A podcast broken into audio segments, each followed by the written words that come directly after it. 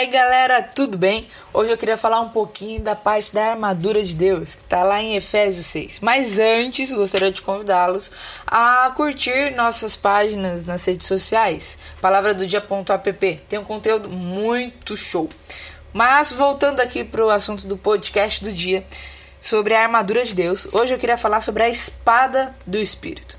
Eu lembro que quando eu era criança, eu cresci na igreja e em aula GBD, cultinho, EBFs, eu via muito a armadura de Deus sendo pregada. E eu imaginava que nós precisávamos vestir essa armadura.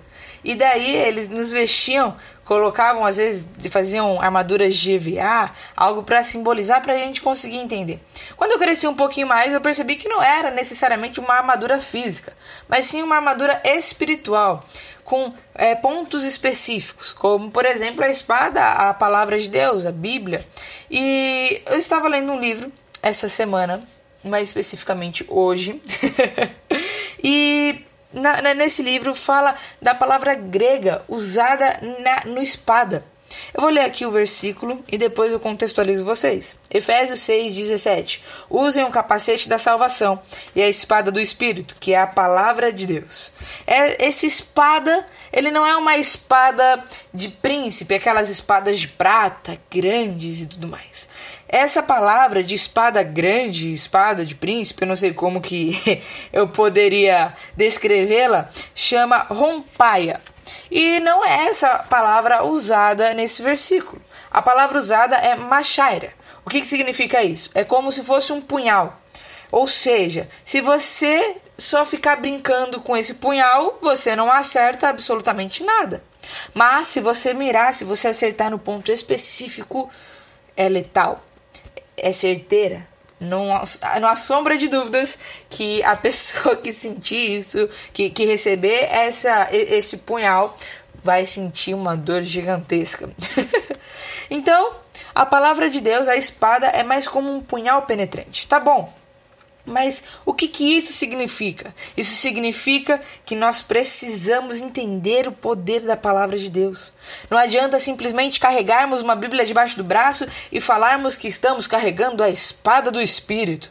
Não, precisamos entender o que a Bíblia fala, o que, quais são os princípios bíblicos, o que, que ela está falando, onde ela precisa penetrar em nós para, que, para, para tirar a, a, a, a dor do pecado onde ela precisa acertar em nós para que possamos mudar e ser transformados, para que possamos deixar o pecado a cada dia, para que conheçamos a Deus. A espada, ela é muito mais. A espada do espírito, ela é muito mais do que simplesmente algo para a gente ficar brincando, falando que ah, a Bíblia é a espada do espírito e não entender o, o peso que isso tem.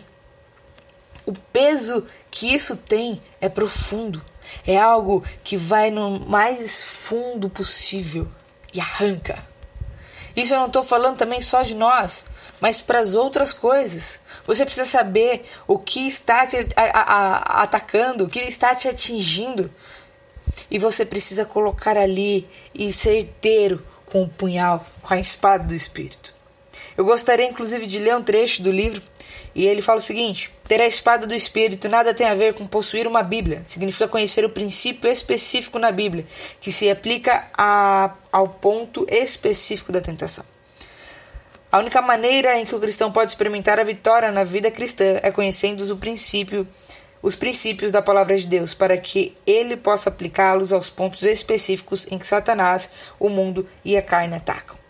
Então, da próxima vez que você ler Efésios 6, você possa entender que a Bíblia, a espada do Espírito, é muito mais do que uma brincadeirinha de falar, de você ter uma Bíblia e falar, uhul, tenho a espada do Espírito.